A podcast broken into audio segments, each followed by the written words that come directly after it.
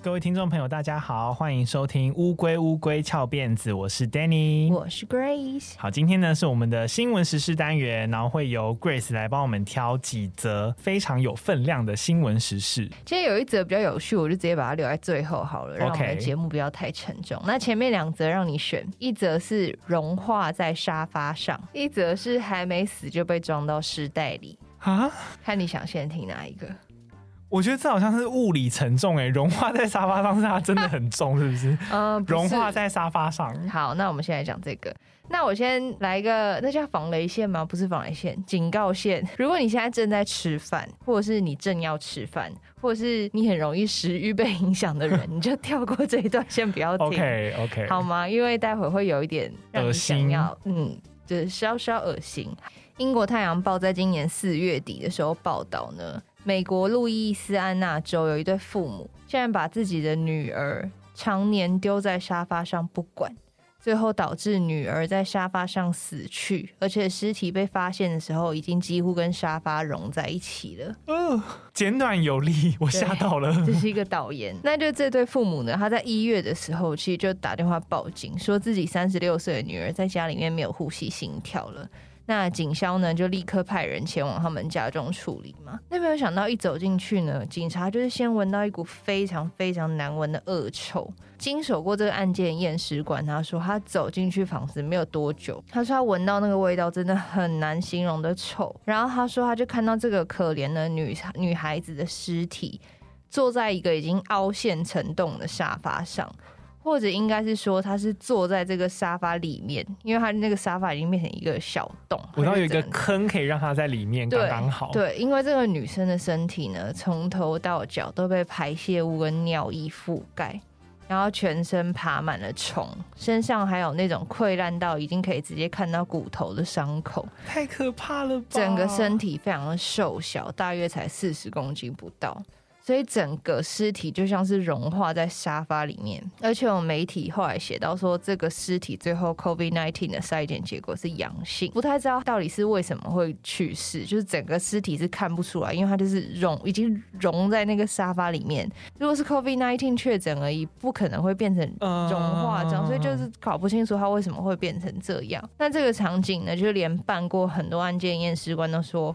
他回家以后，整整一个礼拜无法吃饭，而且他整个礼拜，他只要想到这个案件，他就会哭出来，因为他说那现场真的太可怜了。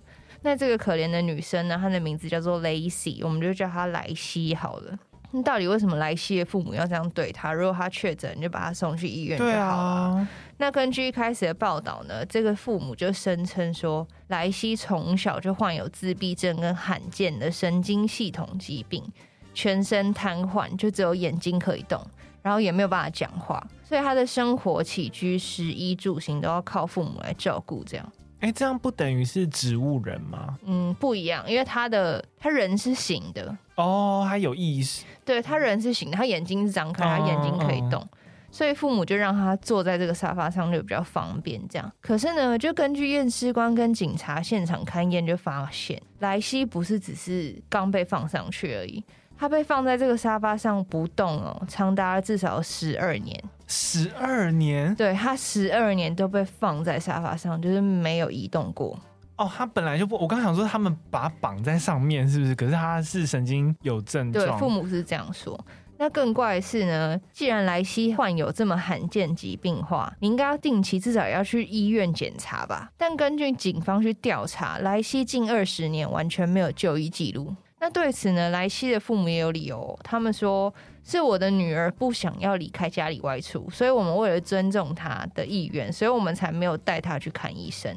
但是他说他自己都有定期的帮女儿换衣服啊、擦拭身体之类的，不像警察说的什么十二年都没有移动过女儿。那这个母亲还说，她每天都有去关心女儿状况。前一个晚上，女儿都还有意识，很正常，不知道为什么第二天就没有呼吸了。但我自己就觉得很奇怪，你刚刚不是才说莱西只剩下眼睛可以动？对啊，他怎么回答？你怎么知道他你怎么知道他不想去看医生？而且如果这么严重的疾病，就算你女儿再任性，好，你做父母的应该也要带她去看医生。对啊，这个应该基本上都会想治疗。对啊，而且如果他根本就不能动，他又那么瘦，你只要搬动他去看医生，放到轮椅上不就去看医生了吗？嗯，对啊，就是所以这件事情就很奇怪啊。所以警察官跟那个检警当然都完全不相信。而且如果他们每天真的都帮莱西翻身清洁，为什么莱西最后全身都是秽物，而且还坐在那个沙发的洞里面？对，所以检警呢就依照过失致死罪跟二级谋杀等罪嫌起诉这对父母。那比较奇怪是，在五月初的时候，有一个莱西家的邻居叫 Robert，他主动联系记者说，莱西才不是从小就瘫痪。他说他大概在十五年前，他有看过莱西，那时候他大概才二十几岁。然后他说他看到莱西的时候，莱西还在户外运动，就是他就是很正常在社区里面运动。在 Robert 印象里面，莱西就是一个正常、很可爱的青少女。而且他很喜欢打排球跟看迪士尼电影，所以就是他讲出他很具体的兴趣。但是他说，从那一次他看到莱西在外面运动之后，他就再也没看到他了。然后他就想说，哦，莱西可能是就是成年了，美国成年都会搬离家里的家乡嘛，嗯、所以他就也没有觉得很奇怪。但隔了一阵子，他就从来没有看过莱西回来，所以他就有问那个莱西的爸爸说，哎。莱西是去哪里念书了吗？还是他是结婚了，所以就是嫁到什么别的国家，所以都没有回来？然后莱西爸就会说：“哦，没有啊，莱西很好，他就在家里啊，这样。”然后就会转移话题。那因为 Robert 就一直以来都觉得莱西爸就是个正常人，所以你没事也不会去怀疑邻居，想说你是把女儿丢在家。而且莱西在十四岁的时候就因为自闭症变得比较严重。所以他从九年级之后就是直接申请在家自学，嗯，所以可能周遭的邻居也就觉得莱西如果都在家里没出门，好像也正常。搞不好他爸就说没有啊，他就在沙发上坐着啊之类之类的。然后媒体有去挖，就有挖出莱西在一九九七年左右还在学校生活的时候的照片。她当时就是个正常青少女，而且还是学校的排球队。代表说，Robert 说的是对的。那到底为什么后来会变那个样子？对，就最神秘的就是那莱西消失了这十五年来，到底发生了什么事情？是被他父母囚禁了，还是真的像他父母说的，就是因为很严重的病，所以不能外出？那莱西的死因到底是什么嘞？是因为父母宣称的疾病，还是其实是因为新冠肺炎？就完全没有人知道。因为莱西就已经孤独的死在家里的沙发上，然后他父母就一直坚称说莱西就是瘫痪了，我们都有照顾他，他就是自然的死亡。也没有人可以作证了，只能够相信父母的了。对，所以就是死无证据，所以这个案子目前就还在审理中。可是最新的消息就是莱西的妈妈在。呃，五月三号，就我们录音的上上周的时候，被媒体目击，已经用三十万美金交保获释，媒体就拍到莱西妈走出监狱的样子，然后大概十二个小时之后。五月四号的时候，就有媒体拍到莱西爸，也就是出现在附近，就完全是自由，已经没事了。对，啊，完了，我这是很久没听到这么不痛快的新闻了耶。然后莱西爸妈的律师就还跟媒体说，哦，目前夫妻俩都还在失去孩子的伤痛之中。他们这些年来经历的痛苦是我们大家都无法想象的，所以我们暂时无法接受外界的访问。你有吗？你有看到照片吗？你觉得有伤痛吗？我不知道该怎么说，因为 就是一个就是就是老人在逛街的走在路上的样子，他的表情无法判读，无法判读。那外界目前大家听到这个律师的说法，就跟我们一样，就想说哦，是哦，就是。哇天哪，好像捶心脏哦！对，然后当然就是事实调查出来，我们可能也不能未审先判，但是我们就等等看调查吧。好，希望可以更新给大家。对，那美国网友就是一片不相信啊，大家就是觉得莱西的爸妈就是一定，我觉得一定有动什么手脚。对，因为。你怎么可能把一个女儿放在沙发上十二年？而且我刚刚还想说，该不会是为了要保险金还是什么的，所以对她动了什么手脚吧？对啊，然后我一开始也有猜说是不是因为确诊，所以他把他绑在沙发上。可是你也不可能十二年，十二年前又没有。啊、我们现在隔离不过就七加，对啊，三加四，就是不知，而且就完全不知道死因到底是什么，就是很神秘的一个新闻。好，那另外一个新闻呢？我们在讲之前先休息一下好了，在大家经历过这个融化事件之后，先让大家。找回一些食欲，然后后面可以开始吃饭了。可以，可以。如果你现在要吃饭的人，可以开始吃饭。先放饭，先放饭。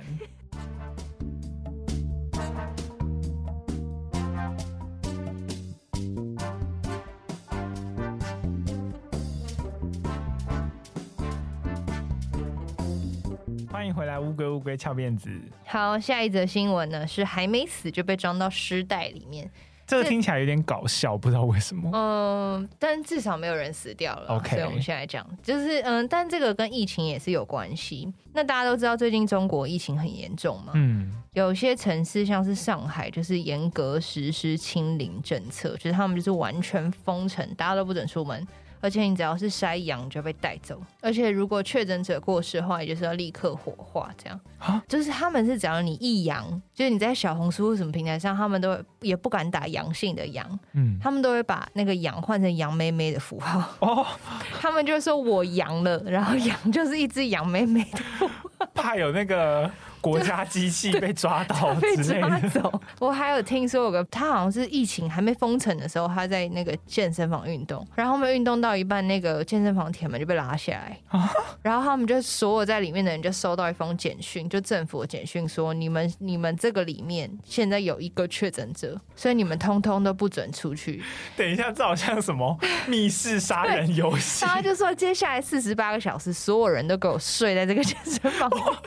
直到所有人都摔因为止才能出去哎，可是我不知道这个是不是真的。我先说这个真的是我听说听来的。刚刚那个怎么像是什么电影情节？好像有什么 你们现在里面有人被僵尸咬了，我们政府为了防止大家变僵尸，把你们关在里面，你们自己自相残杀。对，而且他们收到简讯的时候，就是铁门都已经全部拉下来的状态。我不知道这个是真的，但是如果你有听说类似的事情，也欢迎跟我们对，欢迎跟我们分享。对，反正就是听说的，我也不知道媒体报道的正确度。就我现在讲这件事情也是，那毕竟中国新闻就是只报好的嘛，那其他国报中国新闻其实也不知道是不是真的，也有可能是乱报。嗯、所以，但不管怎么样，我今天要讲的这个事件。有部分是经过证实的，而且是经过中国相关单位证实的，所以这件事情可以听一下。所以这件事情发生在上海市的普陀区的一间老人福利院。其实就是我们说的养老院啦，那他们当然现在也就是封城嘛，就老人也都封在里面。那五月一号下午，福利院的人员呢就联络了殡仪馆，说他们有一位老人因为确诊新冠肺炎之后病逝了，就要请殡仪馆依照规定来协助处理遗体，就是要立即火化。嗯。但是呢，那殡仪馆人员赶到之后，就是养老院工作人员就已经把装进尸袋的老人尸体推出来了，就是他那个整个拉链都已经拉起来了，就是准备要装人进去了。没有，已经装好了，他整个就是已经。都打包好了，这样，而且它里面还装了一层又一层，就是全部都已经包好，外面最外层拉链已经拉起来，就这样推出来，要交给殡仪馆的人员，要放进运尸车里面去火化嘛。那殡仪馆那两个员工就是照常处理，就他们在把那个尸体从担架这样移到他车子里的时候，就发现不太对劲，嗯，他们觉得这个尸体好像还在动，动。哇！这两个人就吓到，就当场把那个尸袋上面那个头部的地方的拉链这样拉开，然后把盖在尸体脸上的布这样打开，然后就在影片里面看到那两个人就吓到，就是整个往后弹。你猜他们发现什么？老人在对他们笑吗？不是，老人就是活着。哇！然后他们就立刻，那影片有录到，他们就立刻跟养老院的员工说。活，因为那个时候养老院已经转身就要回去养老院。这个不是运输带，是确定要送火化的。送火化，他不是要急诊送去救护车什么？不是，来载的人是殡仪馆的人，不是救护车，不是医院的人。然后就立刻叫叫住那养老院员工说：“你过来看，他是活的还是活的？你看到了没有？”就是整个过程都被路人拍下来。然后那两个殡仪馆的员工，就是他看到的时候，不是就往往后跳嘛？嗯、那他们吓到退后是正常的反应，就大家不要觉得他们怎么那么坏。因为第一个，你原本以为已经死掉的尸体突然动一下，你会不会？对，一定会吓到嘛？想说发生什么事？对，想说是僵尸 还是什么之类。那第二个是因为他们疫情很严重，然后他们确诊也是一件很严重的事情，不像我们这边阳了就阳了，他们那边是阳了你就被带走了。嗯所以他们就算穿着全身防护服，他们也还是很怕确诊。然后没想到养老院员工就走过来，然后他是慢慢走过来哦，也看了一眼以后，他竟然还想要把布盖回去，就是意思就是他硬要把这个人，就是就是你赶快把他拿去火化，这样就是我们不要他了，对，我不要了，就送走就对了。然后殡仪馆的员工就在远处，当然就很傻眼，就大叫说：“你不准再把布盖回去，他也是活的。”然后养老院的人就在默默走回来。就再回去跟里面的人讨论一下，一阵子以后就出来，然后就把老人推回去。袋子里面的老人是什么心情啊？就对，而且他们从头到尾有超怪。那个养老院的人走出来，因为你一般你听到人家说还是活，你应该是这样手刀冲出来。他不是哎、欸，他就是慢慢就穿着防护，然后慢慢这样走过去。他就想说，嗯，怎么会送回来？不是说，对啊，对啊，好奇怪哦。就整个过程都超级诡异，因为第一个就是殡仪馆的人发现老人还活着的时候，就是。很正常，就吓一大跳，然后开始很激动，一直在大吼大叫。但养老院的人就是一点都不惊讶的样子，就是还走过来看一下，然后还想把那布盖回去。他们这样子是杀人呢、欸？对，然后 就是连吓一跳都没有，所以你就是合理怀疑他们一副本来就知道老人是活的，的啊。对啊。然后老人后来就是被发现是活着的时候，当然就后来也被送到医院去抢救了啦。就目前已经恢复生命迹象，就是好好的活过来了、欸，哎。所以原本养老院的人对，为什么会把它装到袋子里？他们是想把老人直接送去烧掉，哎，就是把人活活烧死，哎。而且他们有羊吗？呃，这个资料没有写，他应该是真的有阳性，然后可能是就是很严重的重症，但他们居然不是选择把他送去医院，对，不是救活，是要。清零哎，这是另外一种清零。对，然后这件事情呢，就是很很让人惊讶的，竟然很快就获得了中国官方的证实。就根据中国官媒央视报道，那一区的区民政局长、区民政局党组书记张建东就遭到立案调查。党组书记，你刚刚那个音调。然后区民政副局长黄耀红等共三人遭到免职，然后什么党纪立案调查什么一堆，我有点看不太懂，反正就是 就是有高官来，一些高官们就被抓走了这样。然后该间养老院的院长，这个我看到了，院长葛芳遭到免职，然后政府也有立案调查了这样。而且他们现在有了这一次，你很难保。前面几次会不会是不是早就已经有人被这样子送走了耶？对，就是有没有人已经被烧死了？搞不好他就是睡着没在动或什么的，就就这样。对，然后网络还有流传一份表扬信，说是听说是那两个发现。呃，老人还活着的殡仪馆人员的表扬信，这样就是上面有写说他们各会获得五千块人民币的奖赏，大概台币两万块吧。就是、真的还好，要要不是有他们，这个可能不知道在哪里还在继续。对，就是如果要不是有他们，可能后面还会有好几个因为阳性被烧死的老人吧。那事件落幕以后，就是也是有媒体提出说，其实这件事情我们虽然觉得很荒谬，但是你其实可以看出来，代表上海目前的医疗跟养老机构是因为疫情已经到达临界点，嗯，应该是快崩盘了。对，那你说他们可能就是已经无力照顾过多的确诊病患，然后呃，因为医院已经。可能已经到崩溃边缘，所以医院也不让他们把病患送过去，这也是有可能的。然后就是可能床位或资源都不足吧，才会发疯，就干脆就觉得啊，那算了算了，你们都不让我送，那我干脆把他送去烧掉好了，这样。就可能 可能大家都疯了。你你刚刚那个模仿的好像真的在养老已经崩溃了。但当然，不管是出于什么，放弃了。对。不管是什么原因，你都不能把活人推去火化，这就是谋杀，这真的很瞎哎！就是我看完之后，我想说，因为我原本不相信，我原本觉得就是假新闻，所以我才会特别去查，然后就真的看到那个影片，然后这里是路人，就真的超正义的，路人就是 一直在旁边就是配旁白，就有一段就是录到那个不是刚刚讲到养老院的人出来，然后盖那个布要盖回去，然后被阻止之后，他就默默走回去要跟那些人讨论嘛。然后那个路人一边录就一边在旁旁边说：“讨论什么讨论？还讲话？赶快送医院！讨论什么？” 念他们啊，还想讲什么？然后我就觉得路人很正义，很好笑。前面那半段路人就说：“啊，还活着呢！”就是就是路人就是也是有心想把这一切都记录下来，就不准他们再把它送去。这个真的是一定要记录哎！你要是死，你要是没有人记录的话，他是很有可能我再找另外一批人就送。给不同的殡仪馆就好了，没错，就被盖过去。然后我不知道，但是我觉得也有可能，如果没有这个影片曝光的话，也许中国官方不会承认有这件事情，也不哦，我觉得好黑哦，我觉得，而且中国官方有承认这件事情，那我真的觉得不知道在哪边。我就觉得会不会是因为影片的关系？就是那个影片，就是现在已经传到整个网络都看得到了。我看那影片的时候，我觉得一脸我真的超级惊讶，就怎么会发生这种事？对，然后我觉得整个里面最可怜的就是那个老人，然后再来第二可怜就是那两个殡仪馆的人。他们应该被吓得不轻吧？就是你搬尸体的时候，发现尸体在动，哎，有拿五五千人民币当精神的，就是那也没多少钱啊。其实就是我觉得很惨。好，但是最后很还好的，就是老人有被救回来，至少有被救活。对，没错。哦，希望这种事在任何国家都不要发生呢。虽然说现在医疗体系各国应该都是很临界值。对，我觉得现在目前疫情正在很严重的国家，真的你真的很难讲有没有发生更可怕的事情。对啊，我们还是要做好防疫啦，可以把医疗资源让更需要的人使用，就尽量这样子。没错，因为我现在其实周边蛮多朋友就想说啊，确诊就确诊了就算了。可是我我有时候会想说，当然我们如果要上班什么无可避免，但你还是尽量小心啦，因为万一你确诊了，然后，呃，你可能偏严重或者什么，你还是得去医院。嗯，而且又是一个风险，而且后遗症什么也其实都还不确定。没错，而且现在急诊室真的是挤爆了，所以大家真的要小心。好，那再来下一则就是来轻松一下，虽然刚上一则好像也没有到非常 沉重。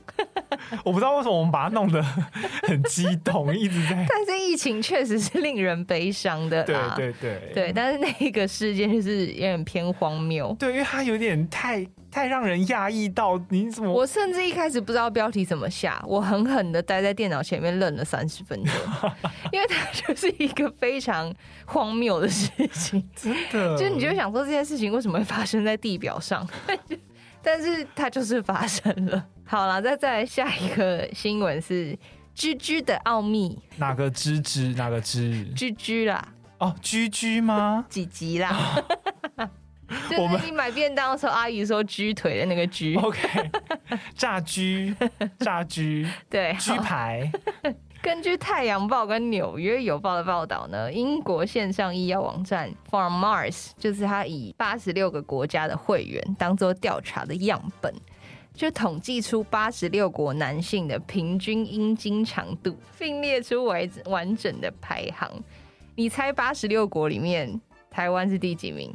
哎，我其实好像有看到这个新闻，越后面越短。我记得台湾是不是倒数第二哦？对，没错，台湾是第八十五名，就是在八十六国里面只有赢过一个国家。他们发现呢，世界第八十六国的男性平均阴茎长度是大概五点五五英寸，大概是十四点一公分。那台湾男性的平均阴茎长度远低于各国平均标准，仅有你猜几公分？八点九。没有，没有那么短，十点九，十点八公分，四点二四英寸，然后就是排行倒数第二名。我们赢过谁啊？我等下会跟你们说。那我只能说呢，我看到这篇报道之后，就是非常之开心。为什么？因为从此以后，如果再有任何台湾人敢笑我奶小，我就说笑必笑你，连你的老二有没有十公分啊？而且还说这是世界标准哦。对啊，你们比低于世界平均的。那你可能会说呢，这个调查是不是就是把台湾人跟欧美国家比不公平？没有，里面有很多亚洲国家。亚洲国家在里面的排序呢，依序是印度是最长的，排名第五十六名，平均长度是五点四英寸，大概十三点七公分。然后日本是排名第六十一名，平均长度五点三四英寸，大概十三点六公分。然后南韩排名第六十五名，平均长度五点一八英寸。我们还输南韩，对，十三点一五公分。南韩比我们还短呢。对，我们竟然输南韩，然后再来是中国，就是有十三点一公分，然后再来是菲律宾，菲律宾是第八十四名，就是比台湾前面一名，okay. 这样，大概十点八四公分，然后再就台湾嘛，然后最后一名呢？你猜是哪个国家？新加坡？不是。马来西亚？不是。印尼？不是，是柬埔寨。哦，柬埔寨排名最后一名，平均长度三点九五英寸，那是十公分左右。我最惊讶就是我们居然输南韩。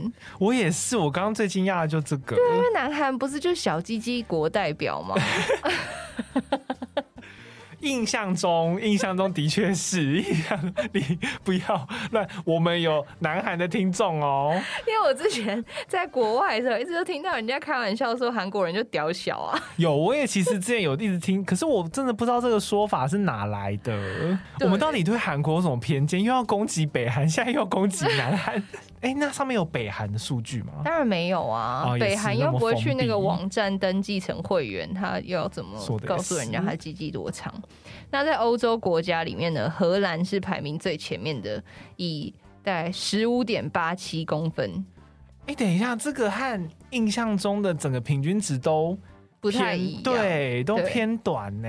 对，因为你好像会以为欧美国家是什么十七、十八，对对对对对，但他可能就是有人在拉低平均值。OK，然后再就是还有甘比亚，还有古巴，都是差不多都是十五点八七公分，然后再来是法国在十五点七四公分，就都差不多啦。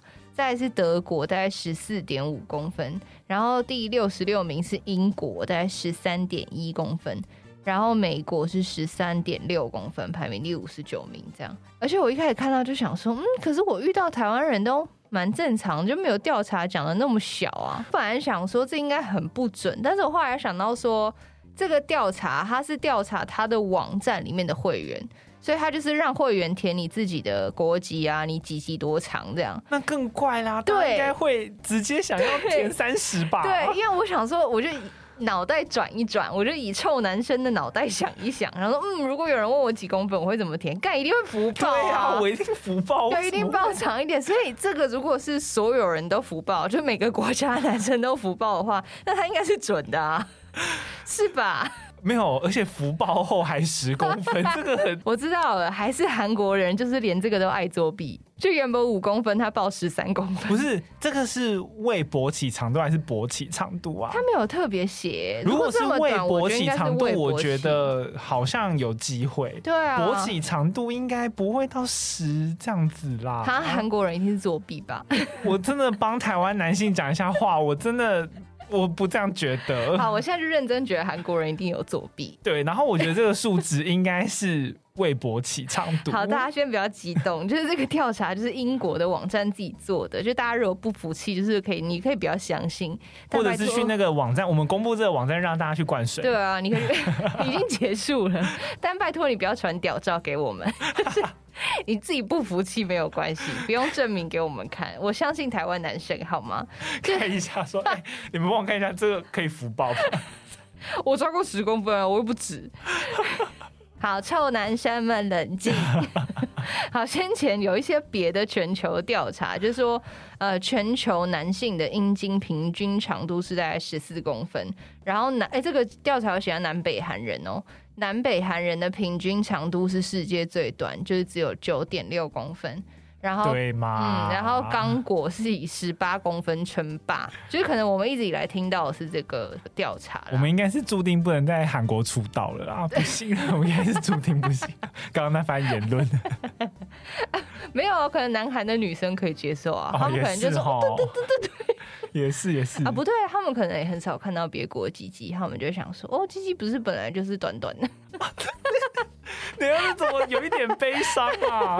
好可怜哦，越想越可怜呢。他们会出国吧？可以出国吧？可是韩国人就是比较少跟外国人那个。对啦，好像好像的确，他们还蛮封闭的。哦，越想越觉得好可怜哦。我我们韩国的女生，等一下，我们这个言论有没有涉及歧视啊？应该还好。我不管啦。好了，反正就这种调查，其实每一次结果都不太一样。对，大家听好玩就好了，听好玩就好了。因为真的有很难有，因为你这个阴茎的长度就是不会影响健康的事情。对啊，所以就是不会有什么很正式的学术机构去做什么学术调查，嗯、因为是这对人类就没有帮助嘛。所以只要可以生育，然后两边都舒服，可以有完整的性爱的，都是好的。对，所以 GG，对，我们。还是相信台湾男生的 GG 很赞，好吗？长度不是重点啦，共勉之。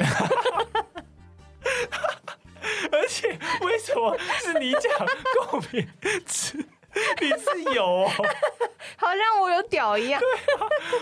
共勉之，我来和大家说。好，结束。好了，那这就是今天和大家分享的三则新闻。我们也是做了一个情绪上很大的转折，就希望大家听到最后面越听越开心。那如果你喜欢我们节目的话呢，可以给我们五星好评，然后或者是来 IG 找我们玩。我们的 IG 是 T U R T L E D I E 零三。那同样的，你也可以赞助抖内我们，你们的赞助都是我们更新节目的最大动力。那我们就下一集再见啦！我是 Danny，我是 Grace，拜拜。韩